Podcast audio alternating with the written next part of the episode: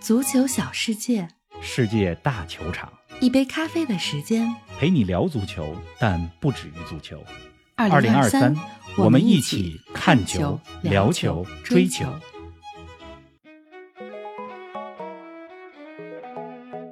女足世界杯冷门谍报：美国被淘汰，谁能阻挡状态火热的日本？北美联赛杯激战正酣，梅西火力全开，谁能阻挡迈阿密国际？英超回归首轮有哪些看点？新赛季谁能阻挡曼城？夏季转会窗最漂亮的转会是哪笔？哪支球队收获最大？更多精彩内容尽在本期足球咖啡馆。听众朋友们，大家好，欢迎来到今天的节目。今天是八月十号啊，二十年前的今天，曼城如今的主场伊蒂哈德球场迎来了这座球场举办的第一场足球比赛。嚯，今天开头咱们来了一个历史上的今天哈。是啊，当时啊，这座球场还叫做曼彻斯特市球场啊，伊蒂哈德呢是现在的冠名。嗯哎，你说到的这个曼城的主场，二十年前的揭幕战就是二零零三年的八月十号，友谊赛，曼城二比一战胜巴萨啊，曼城的阿内尔卡打进了这座球场的第一球。那场比赛呢，孙继海，咱们中国的球员代表曼城首发出场。你看这个转眼二十年啊，曼城的英超冠军、是吧？从零来到了七。真的说到英超，这周末英超新赛季就开幕了。开始了而。英超的开幕也标志着五大联赛要开始新的一年。哎，我怎么感觉这个夏天咱们怎么都没歇着呀？确实是，啊 昨天呢，我听人家欧洲的足球播客节目啊，就是休息了两个月。好好休整了一下。从六月十号 曼城拿到欧冠开始，是吧？他们就算呢赛季末了，歇了两个月。昨天刚更新了 新赛季的第一期，咱们基本没歇，是吧？礼拜一呢，咱们停更了一期啊，主要是调整一下，因为上个周末呢是五大联赛主要咱们能说的比较多。哎，五大联赛开始之前的最后一个周末了，所以周一呢，咱们调整了一下。嗯，而且今年夏天这比赛真是多，中超、村超、是欧青赛、美职联、北美联赛杯。没断过。上周我还去了尤文图斯和皇马的季前赛，咱们还从季前赛的现场给大家带来了一线的报道，对吧？没错，女足世界杯啊，马上呢就五大联赛又开幕了。说到这个女足世界杯，女足世界杯刚刚产生八强，正是好看的时候呢。本来说想专心看看女足世界杯，好家伙，这周末英超、西甲都来了。全来了。是啊，哎，这届女足世界杯啊，真的是冷门谍报啊！德国、加拿大、巴西三支劲旅小组未能出现，而卫冕冠军美国队被挡在八强大门之外。这美国被瑞典淘汰啊！我看了那场比赛和点球大战，我觉得美国被淘汰不算大冷门，嗯，因为瑞典咱们在节目当中说了，也是女足领域的无冕之王嘛。是就这一届世界杯，甚至我觉得女足世界杯历史上最大的冷门就是德国队小组没能出现。啊，你看德国队世界排名第二啊，这小组都没能出现啊。而且小组赛第一场比赛，德国队可是六比零战胜了摩洛哥，是啊，那应该是小组赛第一轮所有的比赛当中最大的比分了。就是你第一轮六比零赢球，你这想被淘汰都难啊，很难啊，你得接嗯连犯错误。但是德国队就做到了，是吧？一比二输给了哥伦比亚，这是第二轮。最后一轮一比一战平了出现机会几乎没有什么出现机会的韩国队。而摩洛哥呢，最后一轮战胜了哥伦比亚。这样的话，哥伦比亚和摩洛哥携手出现，德国队战平韩国之后被淘汰。很多球迷也说是说这剧本我见过。二零一八年世界杯的时候，德国男足不就最后一轮没能战胜韩国，结果小组出局吗？德国女足复制了这样一个剧本。嗯，而且来到十六强淘汰赛之后，这英格兰也悬啊。作为夺冠热门，对尼日利亚的比赛最后打到了点球大战，点球大战才勉强淘汰了尼日利亚女足。啊，真的是，这场比赛当中，前两天咱们小视频里边说了，对吧？英格兰队的劳伦·詹姆斯就是里斯·詹姆斯的妹妹，嗯她在比赛的八十多分钟的时候，因为恶意踩踏尼日利亚的队员，红啊被红牌罚下。是这红牌一出，人们尤其是英格兰的球迷肯定在啃指甲，然后一想，哎呦，这不就是一九九八年世界杯的时候贝克汉姆吗？那场比赛英格兰点球大战输了阿根廷，这可怎么办啊？好在是吧？哎，啃指甲太形象。英格兰这场比赛，这场比赛点球赢了尼日利亚。那天的小视频我也说了，就是是劳伦·詹姆斯的这张红牌不可取，恶意犯规更不可取。但是这张嗯红牌间接帮助了英格兰队，因为正是这张红牌让英格兰队主教练魏格曼从三后卫的阵型变成了四后卫，是吧？尼日利亚在整场比赛当中利用了英格兰队三后卫的特点，制造了非常多的威胁。但是魏格曼因为这张红牌变正为四后卫之后，英格兰的防守更稳固了，这才进了加时赛。所以一张红牌起到了间接帮助英格兰队拖到点球大战的作用，挺有意思。确实是，哎，女足世界杯啊，到目前为止表现最好的就是日本队了，四场比赛打进了十四个球，只丢了一个球。日本是怎么踢得这么顺呢？日本队啊，就主要是前场进攻五人组，就是他的这个阵型呢，是前面呢有三个前场攻击手，嗯再加上两名边锋，所以前面整个是五个人的进攻群体，非常立体。就是很多人对于日本足球的认知，不管是日本男足还是日本女足，可能还停留在日本足球擅长传控这个阶段。嗯，但是我想告诉大家的是，就日本队啊，尤其这届世界杯的日本女足，包括去年卡塔尔世界杯的日本男足，不只是会传控。是啊，你看日本女足对西班牙的比赛，小组赛最后一轮，日本女足四比零大胜，就是那反击打得多犀利，在控球完全不占优势的情况下，反击一打一个。对于日本队来讲，脚下技术好，有团队意识，是吧？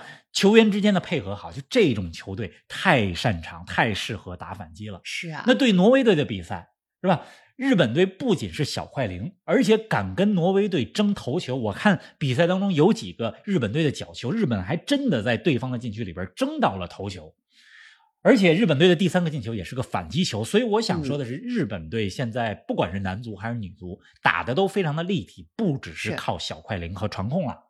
没错，哎，八强赛的对阵形势啊，上半区西班牙对阵荷兰，日本迎战瑞典；下半区呢，东道主澳大利亚迎来法国的挑战，英格兰面对黑马哥伦比亚。剩下的八强球队五支来自欧洲，两支是亚足联球队，日本和东道主澳大利亚；一支南美球队哥伦比亚。方老师，你看好哪支球队最终夺冠啊？咱们先说半决赛哈，其实半决赛呢，我就特别期待西班牙和日本在半决赛能够再次相遇，再来一场。是啊，是吧？小组赛最后一场就很精彩，半决赛能不能再来一场？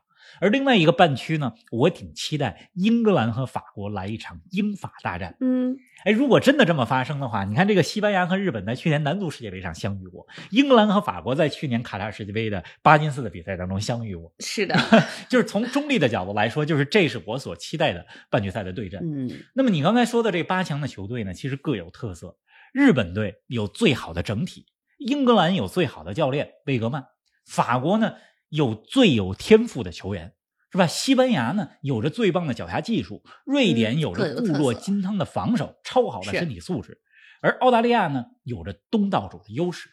就总之呢，就这些球队来讲，就这八支球队来讲，如果说打到决赛哈，我特别希望看到日本队和英格兰队，一支亚洲球队，一支欧洲球队能够会师今年的有世界杯决赛，那一定是个巅峰对决。是啊，哎，哥伦比亚无疑是这届世界杯最大的黑马。他们头号球星琳达·凯塞多的名字，咱们在节目里可提过不止一次了。你说哥伦比亚还能继续神奇下去吗？面对英格兰啊，哥伦比亚很难再进一步。琳达·凯瑟多嗯这个名字，咱们听过很多次了，对吧？上周上期节目我也说是皇马的新闻发布会，安切洛蒂还得回答女足琳达·凯瑟多的问题，够累的。那么这届女足世界杯其实已经产生了太多的黑马了，比如说摩洛哥小组出线，说作为第一支来自阿拉伯世界的球队参加世界杯，第一次参加世界杯就小组出线进了十六强，摩洛哥非常了不起了，已经。是的，那么牙买加在小组赛当中也是力压巴西队啊，小组出线，而且牙买加从小组赛到淘汰赛四场比赛只丢一个球，是吧？唯一的一个丢球是零比一输给哥伦比亚的十六进八的比赛。就是这一届世界杯呢，咱们在前瞻的节目里边说了，扩军到三十二支球队，以前是二十四支，现在三十二支。之前呢，咱们有一个担心是说，队伍之间这实力差距会不会太悬殊啊？那么这届杯赛呢，确实有大比分的比赛。但是从整体情况来看，尤其是小组出线的形式，包括打到淘汰赛来看，冷门谍报，就是这也代表着女足运动在全世界的各个区域在蓬勃的发展，越来越普及，越来越专业化。确实是这样。哎，咱们呀，把目光从女足转向男足。英超这周末就要揭幕了啊！首轮的焦点战无疑是切尔西对阵利物浦。蓝军和红军这赛季都没有欧冠可打。方老师，新赛季的英超，你看好他们重返前四吗？你刚才说这两支球队，利物浦和切尔西，是我这赛季最期待看到的两支球队，或者说，我嗯最想看看他们能有怎么样的变化。因为另外的几支强队，曼城、阿森纳、曼联，虽然他们今年夏天有人员的流动，有阵容的补强，是吧？但是打法我们都已经很熟悉了，是像瓜迪奥拉、阿尔特塔、滕哈格的打法不会有太多的变化。而切尔西这边呢，波切蒂诺刚刚上任，而利物浦呢，在上赛季的尾声阶段意识到老办法不行了，得换一些新招。咱们先来说利物浦这边哈，就利物浦呢，今年在夏天的转会市场上其实开了一个好头，接连引进了两名实力派的中场，麦卡利斯特和索博斯莱伊。但是在这之后呢，最近的几周接连被沙特挖角，是吧？亨德森、法比尼奥，尤其是法比尼奥离开之后，现在利物浦英超马上快开始了，还没有找到法比尼奥直接的替代者，就是防守型的中场，现在还没有。那么利物浦现在的目标呢是南普敦的拉维亚，那么南安普敦那边呢就是已经拒绝了利物浦好几次的报价，南安普敦就是要五千万，嗯，是吧？那么利物浦现在也没办法，因为不光是南安普敦，全天下都知道利物浦想要拉维亚，都知道利物浦得要后腰，那这个价儿就得给你要上去。所以对阵切尔西的比赛，我就特别想看看，就是利物浦现在谁打中场的六号位呢？到底是就这是利物浦这边，哎，那切尔西呢？切尔西变化比较大，就是今年夏天呢，不仅有引援，更重要的是清理了冗员，是吧？从引援和热身赛战术打法来看啊，就是越来越像波切蒂诺的球队。所以我觉得，就当然现在恩昆库受伤了，就是恩昆库没有受伤的时候，我甚至都觉得切尔西今年夏天经过了这些人员流动之后，波切蒂诺带着他们应该能重返前四。嗯，但是现在恩昆库的受伤给切尔西蒙上了阴影。那么咱们来说说切尔西今年夏天的这些人员变动吧。其实我觉得最佳引援是科尔维尔的租借回归。那上个赛季在布莱顿，这名中后卫表现的非常棒，是吧？嗯切尔西呢让他回来了。你看热身赛当中，科尔维尔和大卫席尔瓦组成的中卫组合，我觉得很有可能是英超新赛季一开始他们会用的中中卫组合。这个组合会让切尔西的后防比上赛季更稳，而且呢，刚刚引进了迪萨西这名来自摩纳哥的法国中卫。是的，中前场方面啊，除了咱们说的这个恩昆库，恩昆库当然受伤了，但是我仍然觉得对于切尔西来讲，恩昆库是特别棒的一个中长线的投资。等他伤愈复出之后，咱们一起期待恩昆库的表现。同样值得期待的是切尔西的前锋啊，雅克松或者叫做杰克逊，就是你甭看他名气没那么大，但是这名来自黄色潜水艇比利亚雷尔的前锋非常好用。是啊。您正在收听的是《足球咖啡馆》，一杯咖啡的时间陪你聊足球，但不止于足球。我们是一档观点独立、内容原创的播客。您对我们最大的支持就是将足咖分享给更多的朋友，同时欢迎订阅我们的 V 加计划。微博搜索“足球咖啡馆”，成为 V 加订阅会员，自享五大专属福利：加入粉丝群与冯老师聊球，云喝一杯新鲜调制的零子咖啡。观看来自比赛现场的专属视频，参与直播互动，还有机会对话世界知名俱乐部。二零二三，我们一起看球、聊球、追球。哎，说到转会啊，夏天都过了一大半了，咱们也来简单小结一下今年夏天的英超转会。你觉得哪笔看起来最成功呢？哪笔看起来会失败？就是你刚才说的“看起来”这个词儿，这个表述很准确。我特别喜欢，因为就是咱们现在都是纸上谈兵嘛，赛季还没开始，要说的这些预测都有可能被打脸。但是有些转会，就是熟悉足球转会的朋友们一定知道，就是转会的时候你就觉得这有可能会失败，这肯定会成功，是吧？有一些转会我们都能看出来，有感觉。比较会成功的呢，比如说赖斯前往阿森纳，就这个很难不成功。嗯，赖斯是好球员，虽然咱们之前节目里边也说过一亿欧元太贵了，但是我们都知道赖斯的到来。让阿森纳成为了新赛季最有可能阻挡曼城的球队。是。那么再说到其他球员，就是今年啊，莱比锡就是从这支德甲球队转到英超的三名球员，我觉得他们来到英超之后都会成功。恩昆库是吧？这是切尔西的；索博斯洛伊这是利物浦的；格瓦迪奥尔这是曼城的。就是我觉得这三名球员很难不成功，不仅因为他们是好球员，而且他们都遇到了对的教练波切蒂诺。一定会用好恩昆库，利物浦是吧？克洛普非常喜欢索博斯洛伊这样类型的球员，那瓜迪奥拉就更不要说了，是吧？格瓦迪奥尔之前因为名字和瓜迪奥拉特别像，所以被称为小瓜迪奥拉。瓜迪奥拉终于得到了他心仪的后卫。这是这三名莱比锡来到英超的球员，我觉得看起来都会成功。嗯，那还有呢？热刺的麦迪逊，之前咱们节目里边也介绍过，这是热刺追逐了多年的中场，我觉得他在热刺 也会成功的。还有一个呢，就是曼城引进科瓦契奇，就大家可能会觉得说科瓦契奇不年轻了，这不算什么重磅引援，但是科瓦契奇就他的中场带球向前推进的能力。穿针引线的能力，恰恰是京多安离开之后，这支曼城所最需要的中场。正好急需，所以我很看好科瓦契奇。虽然在社区盾比赛当中，科瓦契奇还在适应，也有一些失误，但是从长线来讲，看好科瓦契奇在曼城。嗯，另外呢，还有就是，就是除了传统豪强以外的一些引援啊，比如说维拉。买来了比利亚雷尔的后卫保托雷斯，这名西班牙的后卫补强了中后卫，这样他们有可能争夺前六，就有这样的实力。而这两天是吧？网上传的 最火热的消息是什么？曼联的队长，应该说曾经的队长马奎尔是是吧？接近加盟西汉姆联。马奎尔在曼联信心一点一点没有了。我觉得西汉姆联队如果真能签下马奎尔的话，西汉姆联会是他非常好的一个去处，因为。莫耶斯的打法很适合马奎尔这样的后卫。马奎尔如果能去西汉姆联，对大家都好，对曼联好，对他自己好，对西汉姆联也好。看看你说的准不准啊？哎，说完了这些看起来不错的，那你觉得会出问题的转会有哪些呢？这个转会有成功啊，就有失败。是啊，咱们还是那句话，纸面分析，这些都有可能被打脸。嗯啊，比如说，我觉得哈弗茨从切尔西到阿森纳。啊，我其实不太理解阿森纳为什么还需要哈弗茨，因为阿森纳已经有同样类型的球员了。再比如说，曼联的前锋赫伊伦德，不是说赫伊伦德不是好球员，而是说赫伊伦德这个身价太高了，就是赫伊伦德。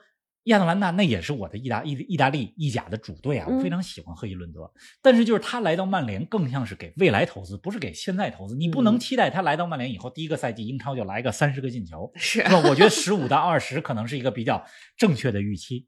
再比如说托纳利，纽卡花了那么多钱买托纳利，但是以我看托纳利在意甲的表现和他踢球的风格，我不确定他能适应英超的节奏。那么刚才你说了这个就是成功的、失败的，其实除了成功失败以外，我还归了一类，哪叫做什么呢？就是漂亮的转会。怎么说？哎，比如说，我觉得伯恩利买来特拉福德这名门将一千七百万欧元，曼城的小门将，欧青赛的功臣，是吧？这是一个特别漂亮的引。还有呢？再比如说，布伦特福德因为拉亚要去阿森纳，所以他们其实在这之前就买来了弗赖堡的守门员啊，弗莱肯。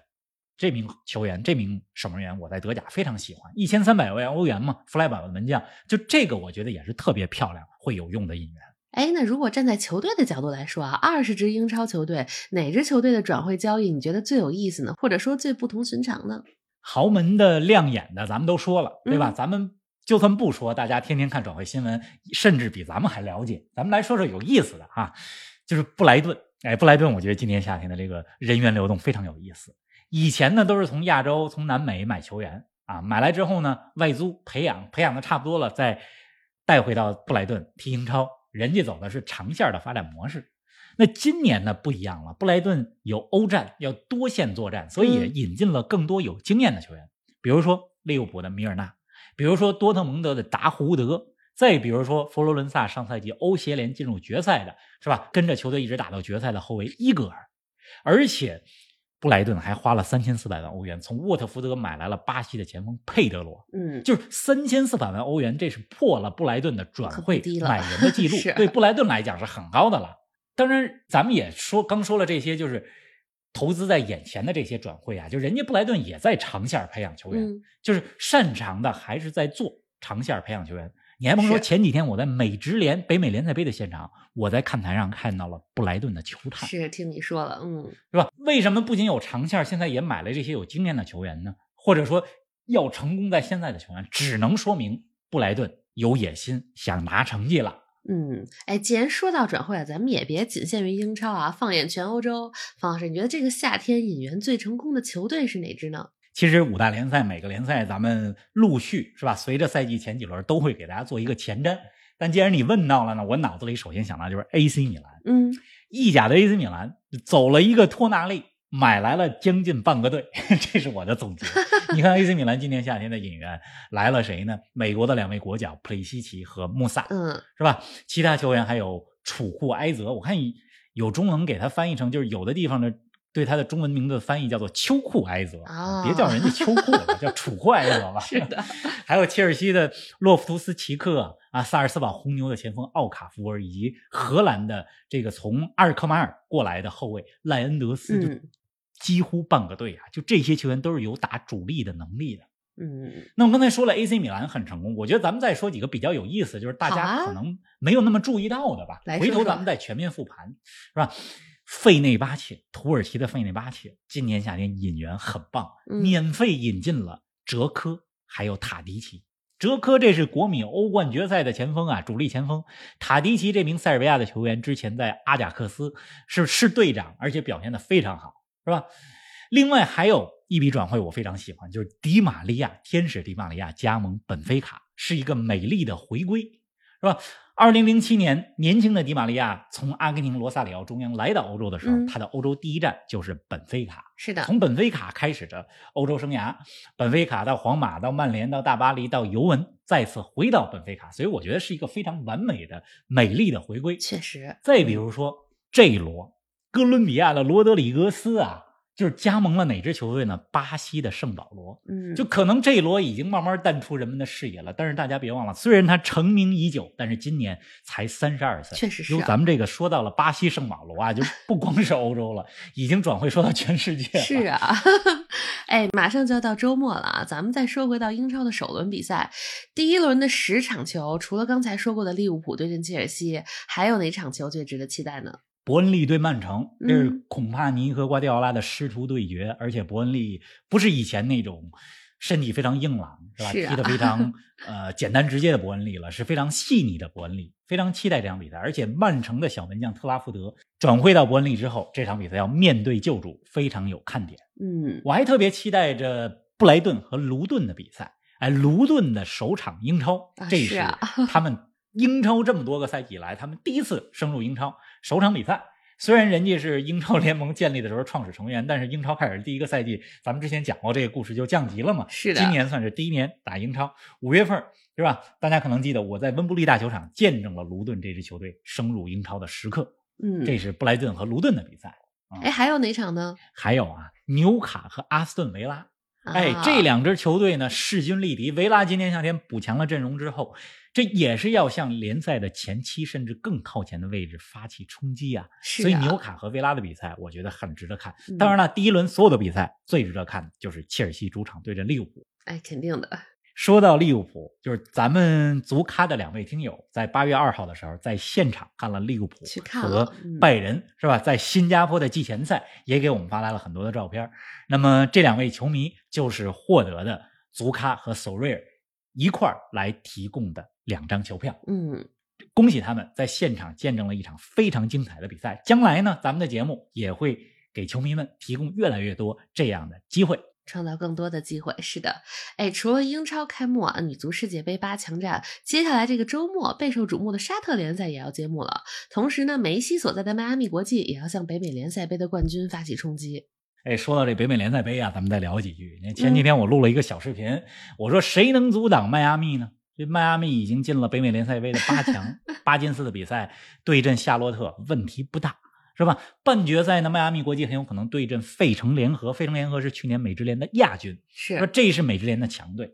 决赛呢，我觉得迈阿密国际有可能对阵洛杉矶 FC，这是去年美职联的冠军。就越到后边呢，对手的实力越来越强。肯定的。迈阿密国际要想夺冠，防守问题真的要解决一下。确实你看四比四打平达拉斯那场比赛，漏洞非常明显。嗯哎，不过呢，还是那句话，这是有着梅西的迈阿密国际。就现在，迈阿密国际是夺冠大热门。是，哎，美职联和墨西哥联赛组成的这个北美联赛杯，目前八强只剩八支球队了。哎，这八支球队里边，六支是美职联的球队，两支是墨西哥的球队。嗯，我看这个其他的球队啊，就是他们打北美联赛杯，不只是为了最后拿冠军，而且是为了什么呢？越往后走，越有可能和梅西同场竞技。是啊，是吧？是为了能和梅西同场竞技，然后比赛结束之后能够拿一件和梅西合个影，拿一甚至是拿球衣。对我看上一场说对方的球迷都倒戈了，到最后，啊，对呀，达拉斯都快变成了